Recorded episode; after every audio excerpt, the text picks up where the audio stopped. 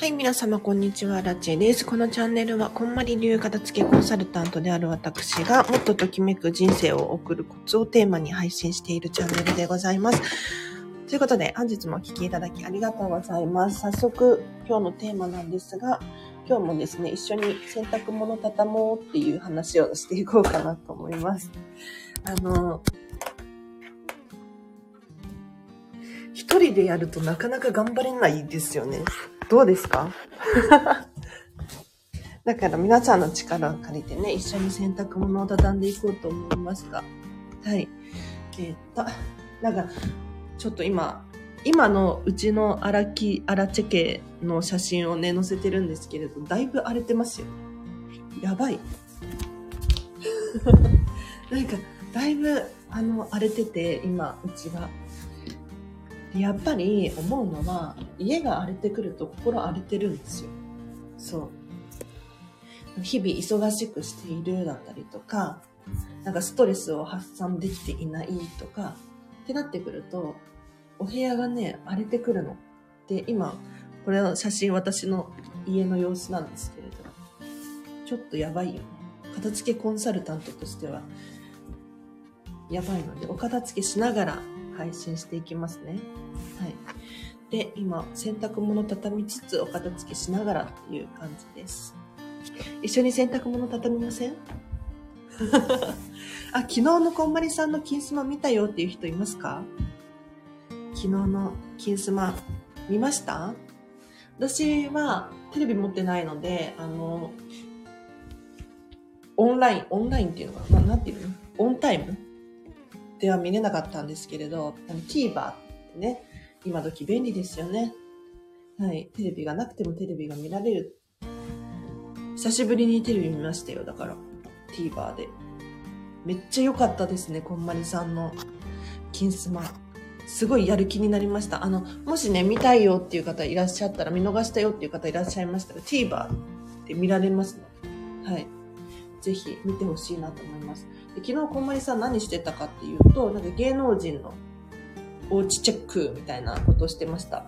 で、点数をつけるなら何点かみたいな。さすがと思って。さすがってね。うん。やっぱりね、こんまりさん本当に経験値が高いので、すごいんですよ。で、お一人お一人にこうアドバイスをされていって、それが的確。しかもテレビだからこう映像付きでアドバイスされていて、すごいわかりやすかったので、皆さんが昨日の金スマ、金曜日のスマイルたち、ちょっと見逃したよっていう方いたら、見逃し配信とかもありますから、見てほしいなと思います。おはようございます。鼻声ですね。鼻声かな？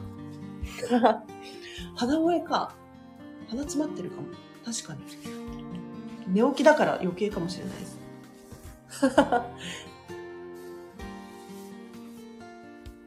ビデオを撮ってありますが、みんながいるところではずっと見ていられないので、TVer やるんですね。この後見ます。で、TVer いいですよ。便利。なんか倍速とかで見られる。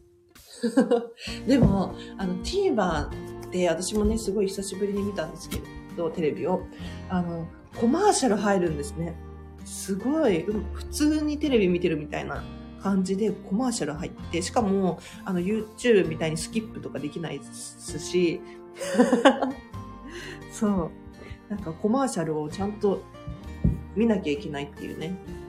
今洗濯物畳み中なんですよ。すごい猫が邪魔してくる。なんかだいぶうちが荒れててやばいんですよ。片付けます。これ今、アラッチハウスなんですけど、だいぶ荒れてますよね。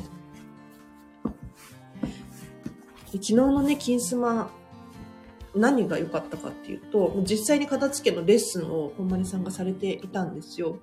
で、えっ、と、皆さんご存知かしら？元プロ野球のベイスター、横浜ベイスターズのラミレス監督。はい、元、元監督のお家をね、片付けられていました。結構大きなお家で、お家に住まわれていて、あの、2階、3階建てだったかな？のもう豪邸みたいな。日本なんだけれど、アメリカの家みたいな感じのお家に住まわれていて、で、その方のお家のお片付けをこんまりさんが実際にしていたんですけれど、すっごいさすがと思いましたね。うん。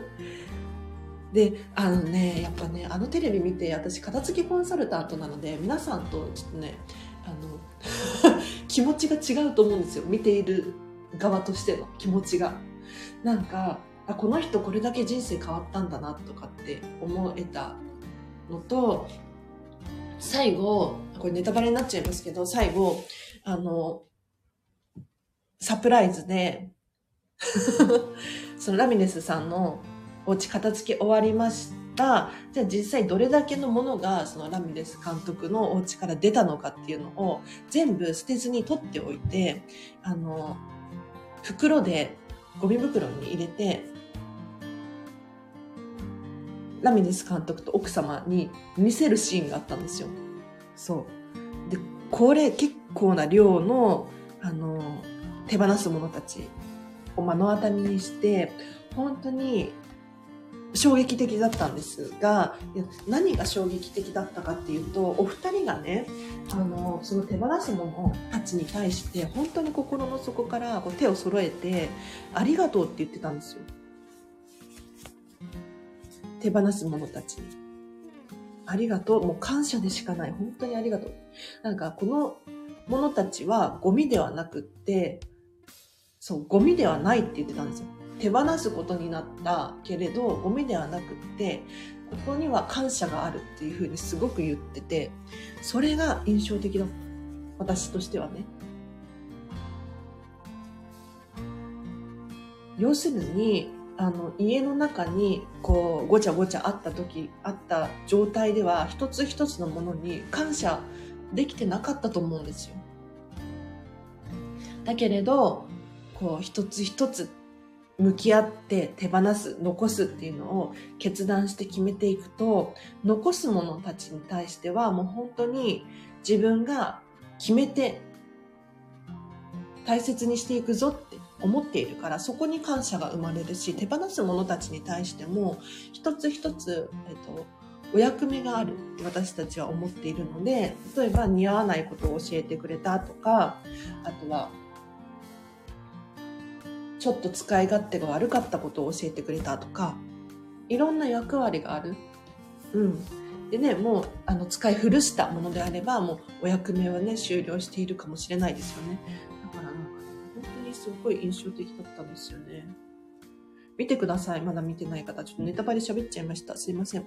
ゴミではなく自分の人生を費やし、肥やしになってくれた者たち、ありがたい存在。そうそう、リオンさん、そうなんですよ。本当に。あ、マツコ会議が大好きです。洗濯物捨てます。私は、いいですね。マツコ会議。マツコさんもいいですよね。なんかね、テレビ。そう。あの、お片付けって聞くと、その、ポイポイ捨てるがもったいないとか、あと、なんだろう。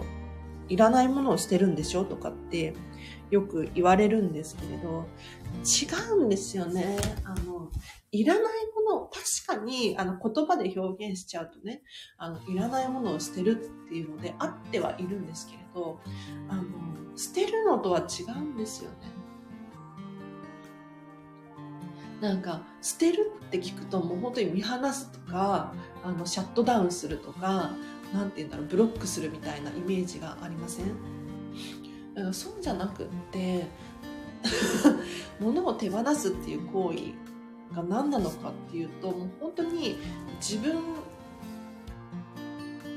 自身に人生に型をつけるっていう行為なんですよ。手放す捨てる、うん、確かにその通りなんだけれど一個ずつどうして捨てるのかどうして残すのかっていうのを決めることによって本当の意味で型がつくんですよ。だからこれを家丸ごと1個やるってなると本当に尊い作業で人生変わりますよそりゃ。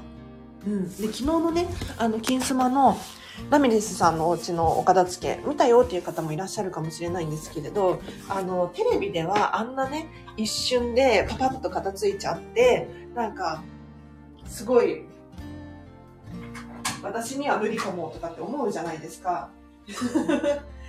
なんかす、なんか、だって一瞬にしてさ、テレビだとこう、パッパッて切り替わって、で、なんかあたかも簡単に片付けましたみたいな感じに受け取られちゃうかもしれないですけれど、まあそう受け取ってない人もいるかもしれないんですけれど、あのテレビね、あのて金昨日の金スマのネネタバレになっちゃうかもしれないですけど、あの、まあビフォーアフターがありました。で、あれどれくらい、金スマでは語られてないか。裏話で言うと、そう、こんまり界隈ではね、裏話聞けるので、これ多分話しちゃっていいと思うんですけれど、あのね、あのラミレスさんの豪邸を片付けるのに1週間かかったっていうふうにおっしゃられていました。で1週間ってあっという間じゃんって思いますよね。1週間で片付けできるんだって。いやできるんですよ。できる。できるんだけれど実はあの背景にはこんまりさんもね実際にお片付けしていたんですけれど片付けコンサルタントがアシスタントとして何人も入っていました。はい。で、おそらく1週間つきっきりで、ずっとやってたんじゃないかなって思います。多分1日5時間から10時間かける1週間くらいでやってたと思います。あの、普通のご家族暮らしのお家であれば、だいたい10回かける5、10回かける5時間で片付け終わるんですよ。10回かける5時間くらい。の片付けレッスンでお家のお片付け終わります。ただ昨日のラミレスさんのお家は3階建ての結構でかいめの豪邸だったんですよ。どちらかというと本当にアメリカっぽいお家に住まわれていた。で、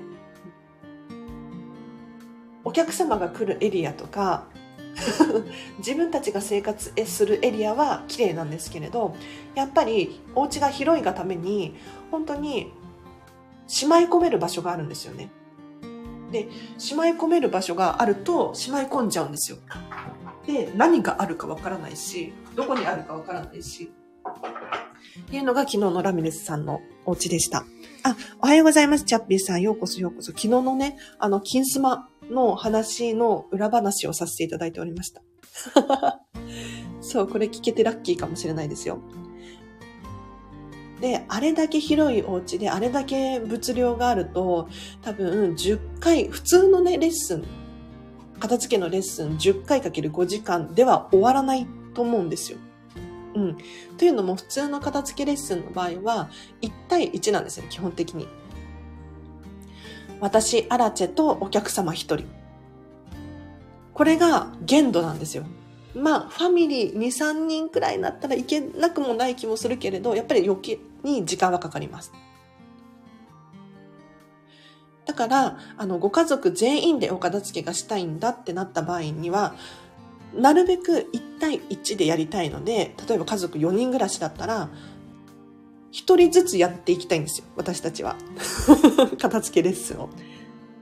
正直、物をポイポイ捨てるっていう作業ではなくって、一人一人が物と向き合うことを真剣に集中する作業なので、あの、そのお手伝い、その伴走をするわけですよ。だから、結構、この時間ってすごく大切にしているんです。だから昨日のラミレスさんのご家族で片付けをされていたじゃないですか。ご家族で片付けをされていて、しかも多分日本の一般的なお家と違って、さらに大きくて物量もある。ってなると、より時間がかかるんですよね。で、昨日の金スマの、あの、ラミレス監督、元監督のお家は1週間がかりで片付けましたっていう情報を私たちは聞いています。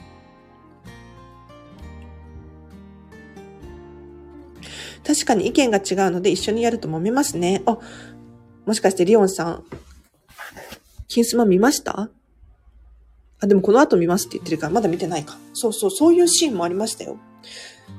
で、片付け、そう、片付けで言うと、自分のものは自分で片付けるっていうルールがあって、このチャンネルでもね、しょっちゅうその話をしているんですけれど、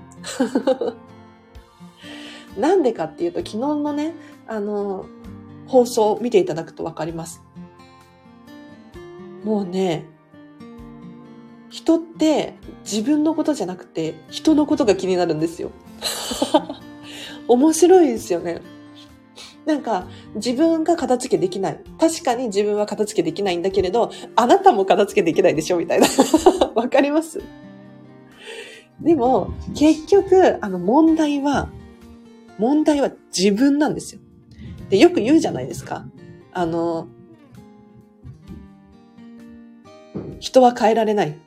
人は変えられないし、人は鏡だみたいな そう。もう本当にまさしくその通りで、自分を変えることでしかないんですよね。うん。だから、面白いですね。私もね、もうそそんなこと言われるとね、100%人のせいにしないのかって言ったらね、そんなこともないんだけれど。でも結局、いや、自分、自分みたいな、思いますね。リオンさんまだ見てないですね。ネタバレいっぱい喋っちゃってすいません。でも裏話なんで、あの放送では見れなかった、あの裏話喋っちゃってますね。本当に、なんか噂によると、噂によるとっていうか、あの、こんまりさんのお弟子さんが、あの、アシスタントとして入ずっと付きっきりで入っていたみたいですね。うん。さらに、プラス、えっ、ー、と、シニアコンサルタントさんたち。あの、こんまり流片付きコンサルタントってランクがあって、いや、もうアラチェのランクが低いとかそういうわけ、まあ、そう、そうなのかな、そういうわけではないんだけれど、あの、普通のレベルがあるんですよ。まず、プロとして活動できる、これね、結構難しい難易度の高い資格なんですよ。で、お金もめちゃめちゃかかります。で、この普通のランクがあります。で、さらに経験値が増えるごとに、シニア、エグゼクティブっていうランクがあるんですね。で、こんまりさんのお弟子さんとかはもうさすがにエグゼクティブクラスなんですよ。もう、もうすごい、ものすごい経験値があって、で、こんまりさんからも直に教えてもらっているから、かなり、えっ、と、レベルが高い。そう。で、その下がシニアコンサルタントさんたちなんですけれど、シニアさんとかも、えっ、と、昨日の金スマでですね、アシスタントで入っていたらしいですね。がっつり入ってたみたいですよ。多分5人くらいいたんじゃないかな。5人、全、5、6人いたんじゃないかな。で、もしかしたら、こんまりさんのね、旦那さんとかもいたかもしれないですよね。ちょっとそこはわからないんですけれど、うん。だから、あの、あの豪邸を1週間で片付けましたってね、言葉だけ受け取ると、なんかすごい自分と比べてそんなの無理よとか、気が遠くなる、うん、なんか絶望するような気がするかもしれないんですが、あの方たち本当にすごいんで、うん、家族で全員で取り組まれて、本当に一生懸命、多分5時間じゃ収まんないと思うんですよね、1日。多分 10, 10時間、8時間くらいかな。結構1日を中やってたんじゃないかなって思うんですよ。1日中やってたかける1週間だと思うんですよね。うんお金がない時に一生懸命集めたものだから捨てられないといつも言われます。なので自分が変わります宣言。素晴らしいリオンさん、本当にその通りですよね。片付けしている時にそれまだ使えるじゃないって言われると躊躇してしまいますよね。チャッピーさん、いいですね。あの、素晴らしいですよ。あのね、もったいないっていう感情はすごく大切にしてください。うん。多分、日本人独特の感情だし、あの、素晴らしい価値観だと思うので、まだ使える。もったいない。使おう。ありだと思いますよ。で、ここでの問題って何かっていうと、あの、どっちの方がときめくのかっていう話なんですよ。まだ使えるから残して使っておく。ね、今サステイナブルとか言われてるじゃないですか。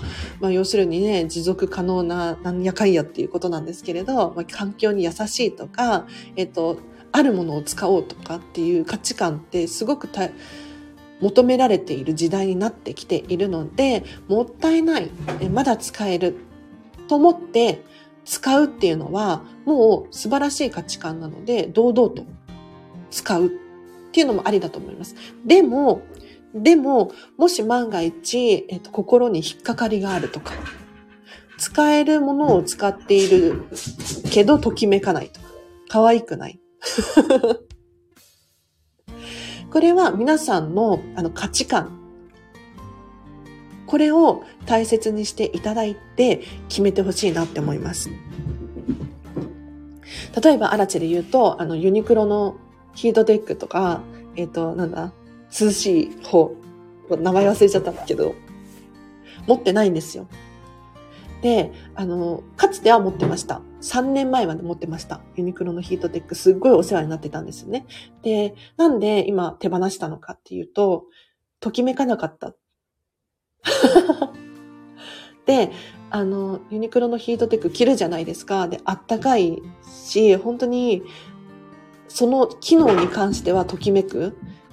うん。今年もこのヒートテックがあるおかげで乗り越えられる嬉しいって思ってたんだけれど、でも、ずっと心にモヤモヤがあって、引っかかりがあって、何かっていうと、見た目にときめかない。私の、あの、素晴らしく可愛い 素晴らしく美しいお洋服たちの中に、ユニクロのヒートテックが1枚あるだけで、なんか急に、なんだろう、アートとして成立しないっていうのかな。なんか急に可愛くないんですよ。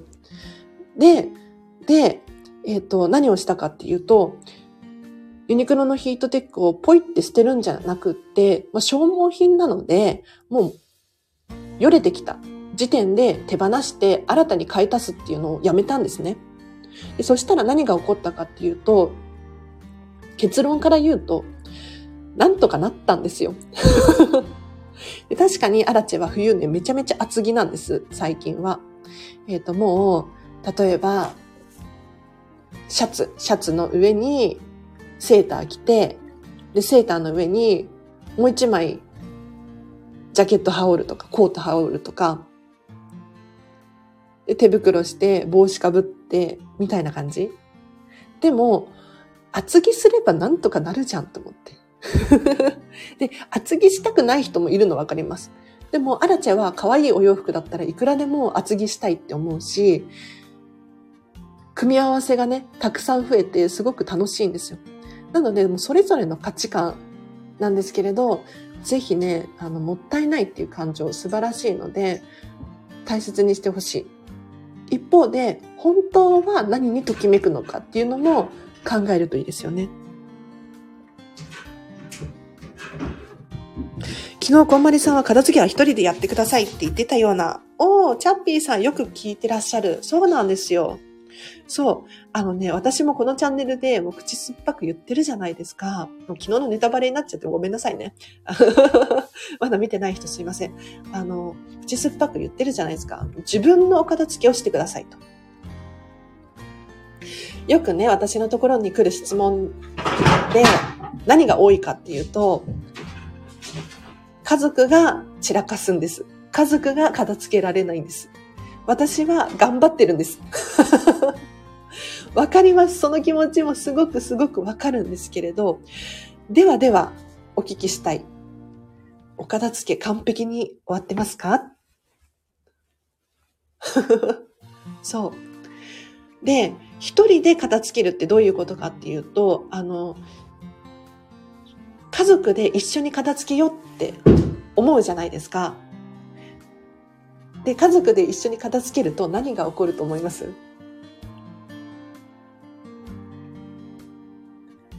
もうね、答え出てるんですけれど、さっきもね、コメントにあったように、まだ使えるじゃんとか、それ捨てちゃうのとか、で、それ私は可愛いと思うよとか、え、使わないんだったら私がもらうとか、もうね、あのー、結局、家族で片付けるとか、もしくは友達呼んで片付けるっていう人もいるかもしれないんですけれど、もったいない精神が働いて、物量変わんないんですよ。ただ、えっ、と、子供部屋からお母さんの部屋に持ち物が移動しただけとか。そう。え、あなた使わないんだったらママがもらうよ、みたいなのはね、本当にしょっちゅうあるんですよ。で、ここでのコツがあって、昨日もこんまりさんおっしゃられていて、本当にネタバレでごめんなさい。あのね、何かっていうと、一人で片付けるっていうことなんですよ。で、片付けをしている様子を家族に見せないが正解です。家族に見せちゃダメなんですよね。あの、本当に、なんかね、人が片付けてるところを見ると、口出ししたくなっちゃうんですよ。そうそう。で、自分はいらないって思っているにもかかわらず、なんか、え、パパがそういうふうに言うなら、残しとこうかなみたいな。そうそう。なので、もうね、これは本当に気をつけてください。特にお子様ね、お子様の片付けそうかもしれないですよ。あの、せっかく買ったのにとか、誰々からいただいたのにとか、お子様はね、やっぱり自分の感情で生きてるから、本当にその時々の感情で生きてるから、あの、素直なんですよね。素直に、これいらないとかって言ってきますよ。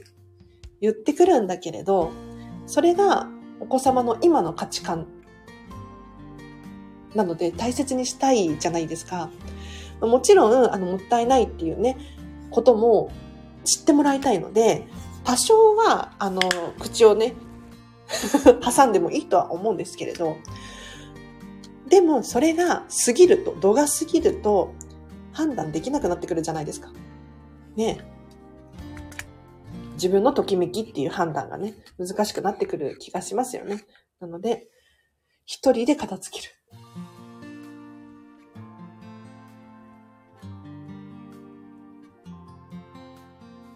結婚式の写真たくさんある。あ、いいですね。写真はでも難しいので、難易度高めなので気をつけてくださいね。自分の結婚式ですか？親戚とかお友達の結婚式の写真ですか？写真は自分のとお友達のです。お、ときめくものだけにいいですね。いいですね。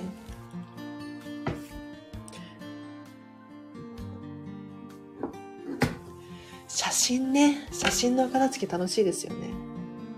アラちゃんはね、本当に写真持ってないですよ。多分、3枚くらいかな。3枚ってこともないか。プリクラとかあるかもしれない。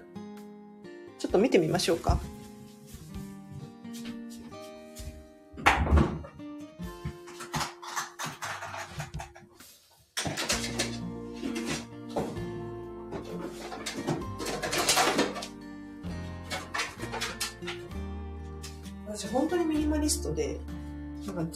持ってないんですよって、あ、ちょっと雑談してもいいですか？だいぶ片付いてきたので、片付いてないわ。よく考えたら片付いてないわ。まあいいや、後で片付けるとして。そう。思い出ボックスっていうのがあるんですよ。そう。で、思い出の品を、あの、収納するための箱を、素晴らしく美しく可愛い、ときめく箱を用意した方がいいですよ。私も素晴らしく可愛い、ときめきボックスに入れて収納してるんですけれど、本当にこれだけなんですよね。これだけって、これだけって皆さんに伝わってないけど、写真が、3枚とかでめちゃめちゃ嘘ついたわ。あ、でも、そんなにない。なんか写真っていう写真じゃないかも。なんか、あの、卒業アルバムの切り抜きとか、プリクラとか、これ何なんだろう？あと、チェキ、チェキとかありますね。1、2、3、4、5。12枚だ。写真。写真プリクラとか全部入れて。私のアラチェの人生においてとっても大切な写真が12枚手元に残っております。はい。もうね、かなり捨てましたよ。私も言って、もともと少なかったわけじゃないんですよ。あの、今年30な、違う、今年31か。なんですけれど、私がね、子供の時とか普通に写真の時代だったので、全然いっぱいあったんですよ。写真が。ね、小学校、中学校のなんか遠足の写真みたいな。普通にいっぱいあったんですけれど、もうときめきで選んでいくと、結局ね、これだけなんだなって。ほんと12枚なんだなって思います。うん。そうね。この写真たちは本当にときめく。特にアルバムとかには入れてないですね。12枚のアルバムに入れるっていう概念がないかも。で、この写真の中には、あの、卒業アルバムの切り抜きとかが大半を占めています。うん。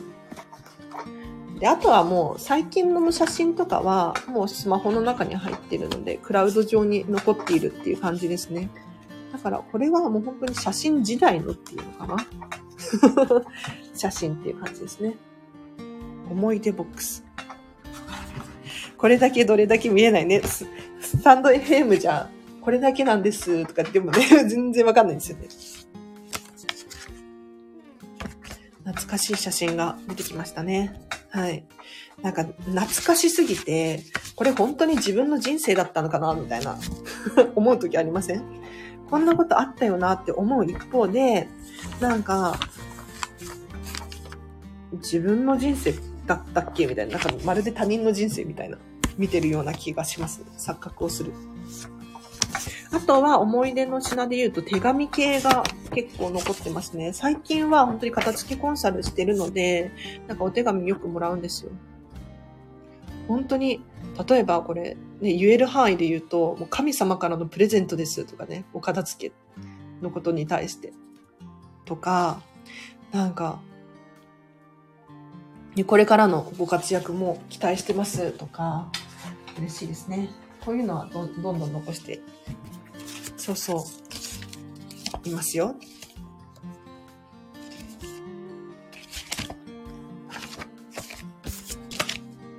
なので、写真のお片付け、あのね、正直難しいんですよ。難易度高いんですよ。めちゃめちゃ難易度高いので、読み入ったりとか、思い出にふけっちゃったりとかしがちなので、そこだけは本当に気をつけてください。もう片付けをやるんだって、あの、常に思考を戻す。片付け、片付け。ついね、あの時のあれは、ああだったんだよとかね、なんか、思い出して、そこから戻れなくなっちゃう人が多いので そうそうそう。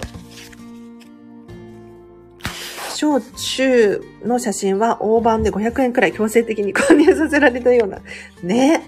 本当にそうですよね。なんか、ありましたよね。写真を買う。1枚100円とかね。あった、あった。確かに。私全部捨てちゃいましたよ。基本的に全部捨てちゃった。何が残ってるか多分何にも残ってないと思う。もうプライベートで、あの、私、私か友達が個人的に撮った写真くらいしかないと思う。カメラ屋さんに撮ってもらった写真は残ってないかも。なんか、その、集合写真とかもみんな手放しちゃった。なんか、卒業アルバムとか、正直、あらせ的には、あの、誰みたいな人いるじゃないですか。この人誰だっけ。それを残しとくのもなんかちょっと嫌で、で、物量が大きいし重いし、なんか嫌だったんですよね。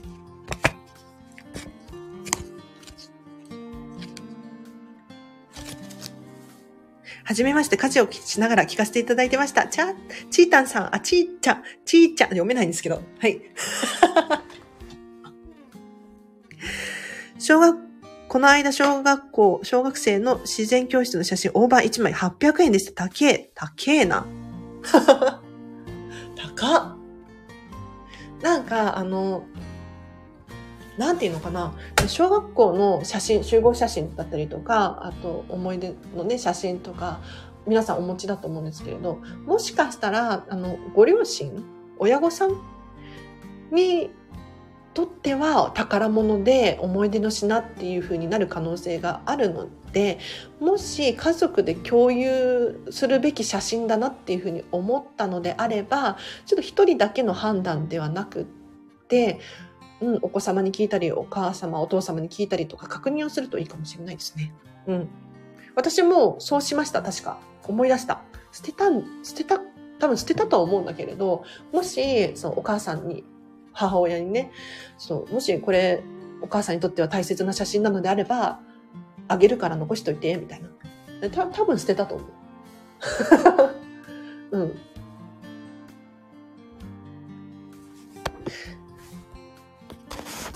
値上がりしてるんですね。写真も値上がりの時代ですね。確かに。もう、もう、もうね、今時どんどん上がっていきますよ。お金、お金かかる。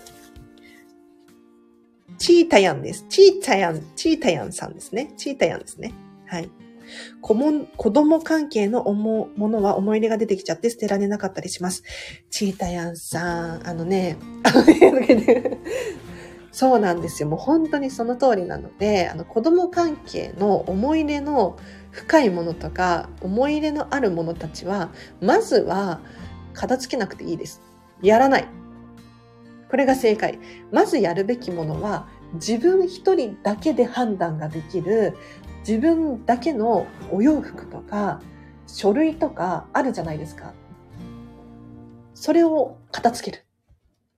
でその後に、その後に余裕が出てきたら、じゃあちょっと、ちょっと家族のものも気になるんだよねっていうことで、うん、手をつけ始めるといいかもしれないです。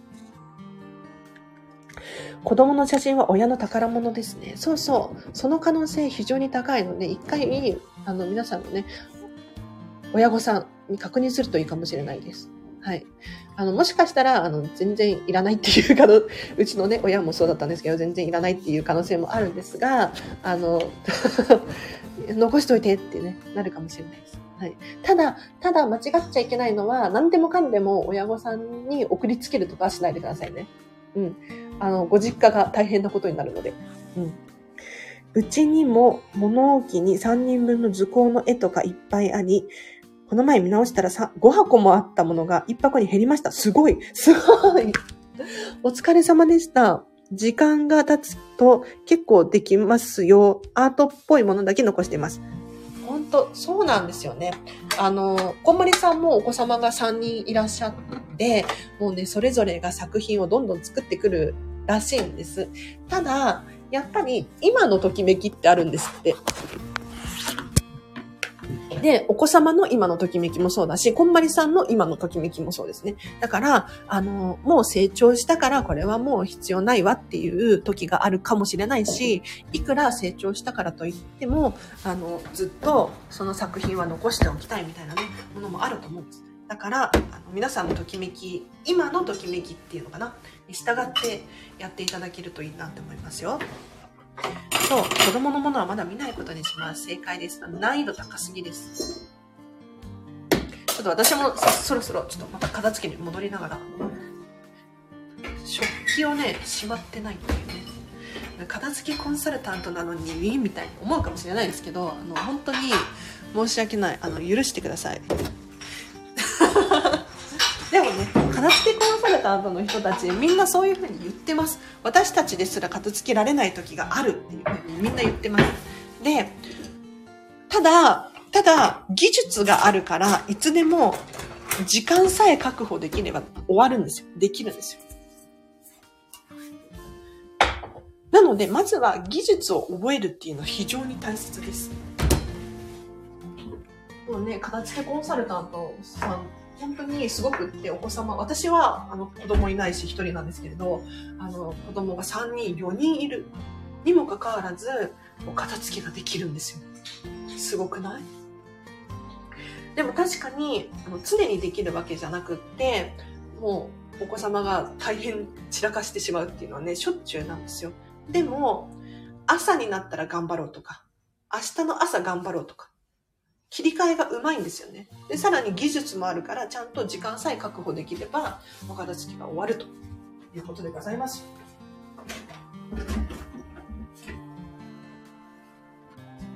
なので、皆さんも全然焦る必要ないです。はい。昨日のこんまりさんの金スマ見ました？はい。片付ける、型をつける。漢字がわからない。そう、型をつけるなんですよ。片付けるっていうのは。や、本当に型をつけることなんです。自分の人生に。こんまりさんいつの間に3人、あ、そうそう、こんまりさん3人目がね、去年生まれまして。そうそうそう。去年、だからベイビーなんですよ、まだ。うん、すごいですよね。最近思いますが、子供の入試どうすっかなって感じです。どうします？ソララさん。でもそれはでもソララさんしか判断ができないですよね。でも結構難易度が高いものだとは思うんで気をつけてください。間違って捨てちゃったとかって戻もう戻ってこないのでね。はい。うちの、あの、猫ちゃん、最近ね、あの、今6ヶ月なんですけれど、可愛いんですけれど、猫ちゃんの歯が抜けて、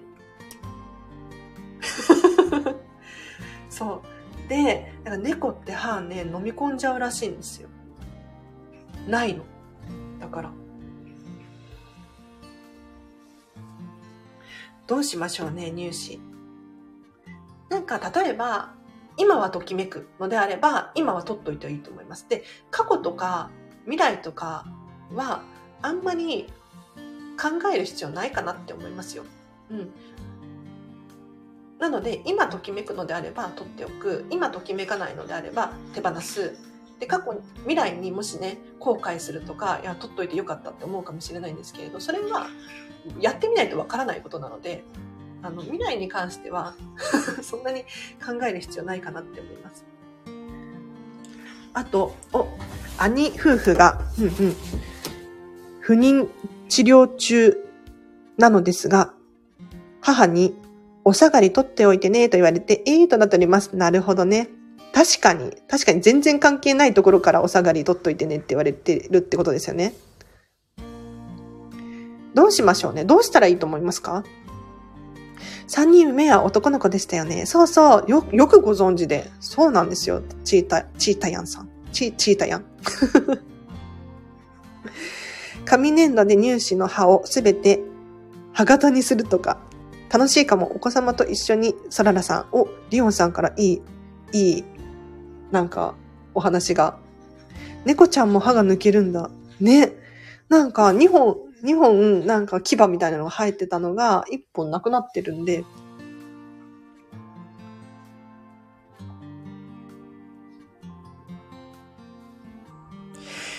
不妊治療していってご解任で、お下がりは着せないだろうなと普通は思いますけどね。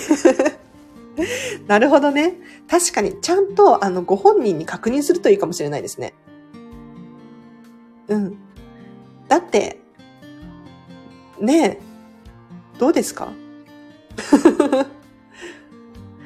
もし、その、チータヤンが、チータヤンってもうもうね、言っちゃいますけど、チータヤンが あの、そうしたいのであれば、そうするべきですよね。もったいないし、使ってくれた方が嬉しい。うん、っていうふうに思うのであれば、それが正解じゃないですか。でも、なんか、そこまでのものじゃないし、多分新しいの買うでしょうとか、なんか、なんなら新しいの買ってあげようかみたいな、そういう感じなのであれば、あの、そっちの方がときめくじゃないですか。楽しいじゃないですか。だから、どっちでも私は正解だと思います。どっちでも正解なんだけれど、どっちを取るのかっていうのは、もう、ご自身で決めることである。私はおしゃがりは処分したいです。お、そうそう、その自分の気持ち大切ですよ、チータヤさん。素晴らしい。ソララさん、確かにいいですね。皆さん同士で何か気づきがあって、私も光栄ですわ。全然、あの、部屋が片付いていかない私の部屋、やばい。洗濯物は畳み終わったので、皆様のおかげです。ありがとうございます。この洗濯物を戻すっていうことをしないといけないですね。洗濯物を戻します。はいはいはい。ね。なんかね、本当はね、あの本当に集中して片付けをすれば一瞬で終わるんだけれど、なんか話しながらだとちょっと逸れちゃいますね。OK。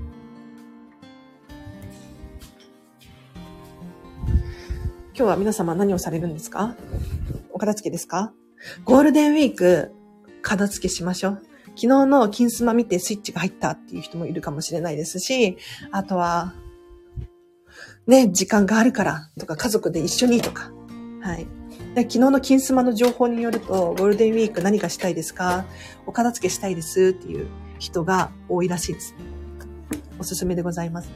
で、なんかごちゃごちゃしてるところに出かけるのもあれだし、えっと、お家で引きこもってね、なんか、なんか何しようかなって迷っているのであれば、お片付けしましょう。すごい楽しいですよ。なんかお片付けって聞くと嫌だーとかって思うじゃないですか。いや、でもね、あの、私実際レッスンをしていて、そんなに苦しそうにかまあ、いるけど、いるけど、思い出品とかになると、もうね、辛い顔される人いるけれど、あの、楽しそうですよ、皆さん。私にもできたみたいな。あ、これでスッキリとか、もう明日、明日リサイクルショップ持ってきますみたいな。本当に楽しそう。おすすめです。治療中の人に聞くのも気まずい気もしますね。すいません。そうですね。そうかもしれないです。はい。あまり触れてはいけないことのように感じて、姉には確認しておりませんでした。でも、なんて言ったらいいんだろう。なんて言ったらいいんだろう。なんかほん、なんか、うん、わかんない。本当に触れてはいけないのかもしれないんだけれど、触れてほしいかもしれないですよね。それはわかんないですよね。なんか気を使いすぎるのもなんか、気を使わせすぎるのもなんか嫌じゃないですか。ねえ。あ、そう、昨日金スマこんまりさん出てたんですよ、そららさん。すいません、私の宣伝不足で。すいません、結構言ってたつもりだったんだけれど。そう、昨日の金スマ、もしね、見逃しちゃったっていう人いたら TVer 見てください。もう本当にすごい、すごい良かった。うん。そう。金スマ録画してまだ見てません。お素晴らしい。赤子がお昼寝したら見ます。いいですね、いいですね。TVer で1週間くらい見られますよ、アプリです。そうそうそう。私昨日ね、パソコンで見れましたね。パソコンでも見れました。えー、見たかった、残念。見てください、TVer。はい。タイミング見計らってさらっと聞いてみることにします。はい。いいですね。その調子ですよ、皆さん。は、なんかすごい皆さんのやる気が伝わってきて、私も、あの、お片付けやる気になりました。でも、あ、だいぶ終わったな。うん。片付けましたね。はい。あとはもう妹のものなんで。あ、そう、妹と一緒に住んでるんですけど、妹のものは基本的にやらない主義なんで。そう、あの、本当に人のものは放置で大丈夫ですよ。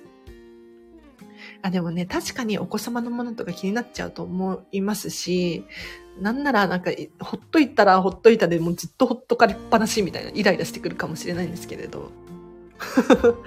でも、まずは自分ですね。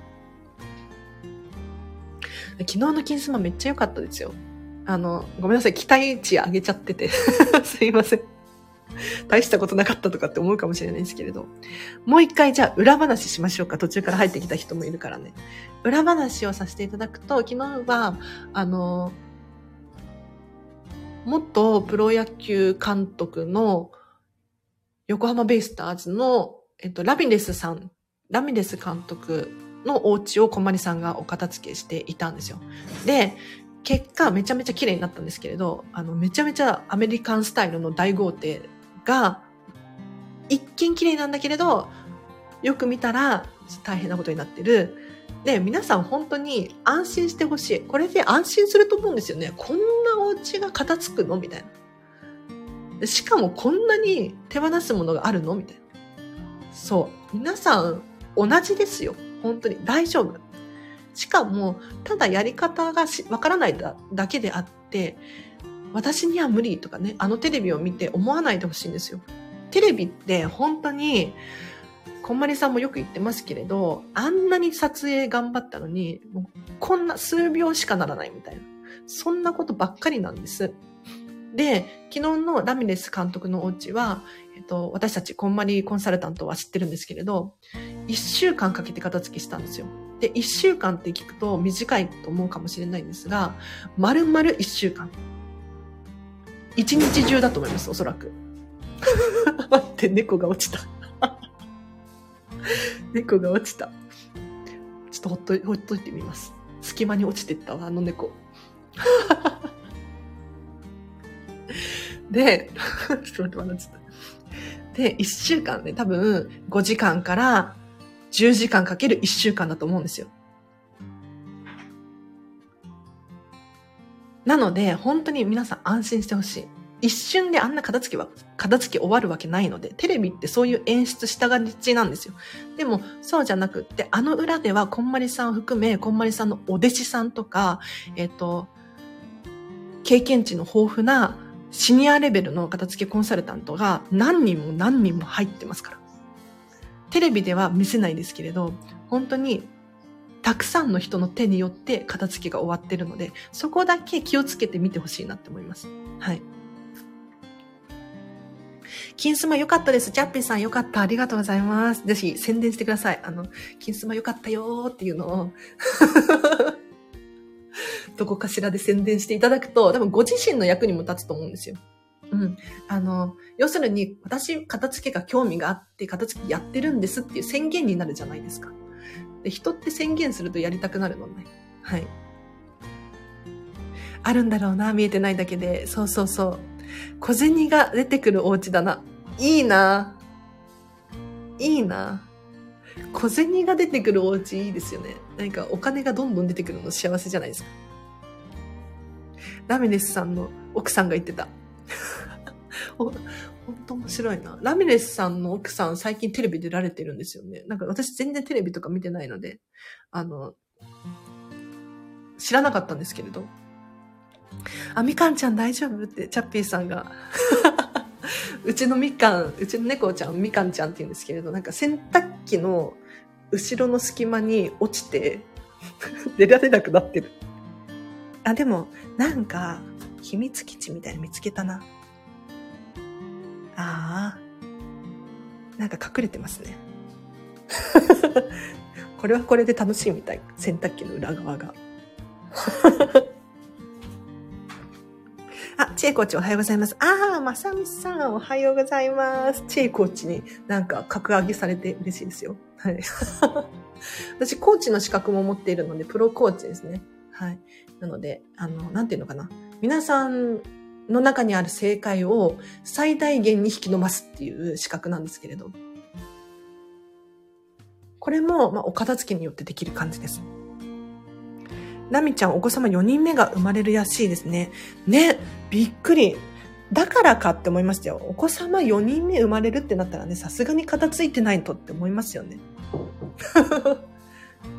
うん。さす片付いてないとっていうか、片付けたいって思いますよね。あの、そう、お片付けをするタイミング、じゃこの話して終わりにしましょう。もう1時間も喋ってるから。私もやることいっぱいあるから。本当はいつまでも喋っていたいんですけれど、はい。えっ、と、片付けをするタイミング、ベストタイミングっていうのが人生に何度かあります。はい。まず、えっ、と、お子様が生まれる前。お子様が生まれる前に片付けることによって、お子様もハッピーだし、えっ、ー、と、育児も快適にすることができる。これが生まれた後になっちゃうと、お片付けする余裕なくなってくるんですよ。だから、やっぱりお片付けは、赤ちゃんが生まれる前がおすすめでございます。で、さらに言うと、お片付けをするタイミング、引っ越しですね。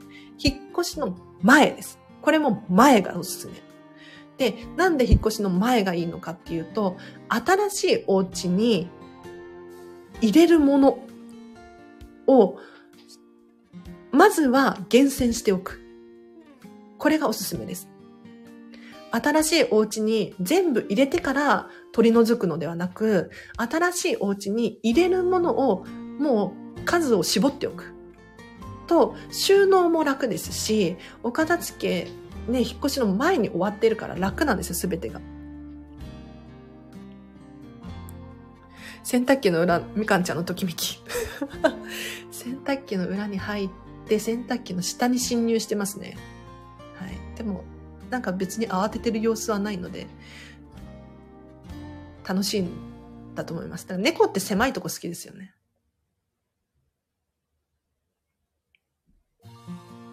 開かずの扉がこんなにさっぱりと。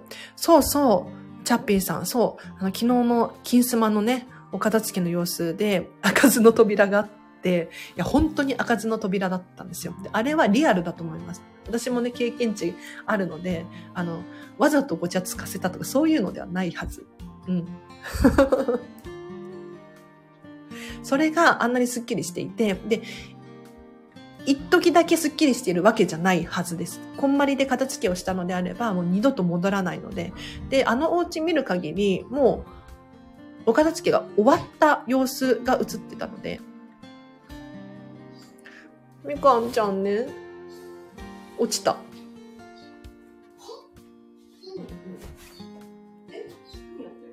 何 言ってさっき落ちて、なんかすごい楽しんでらっしゃいます。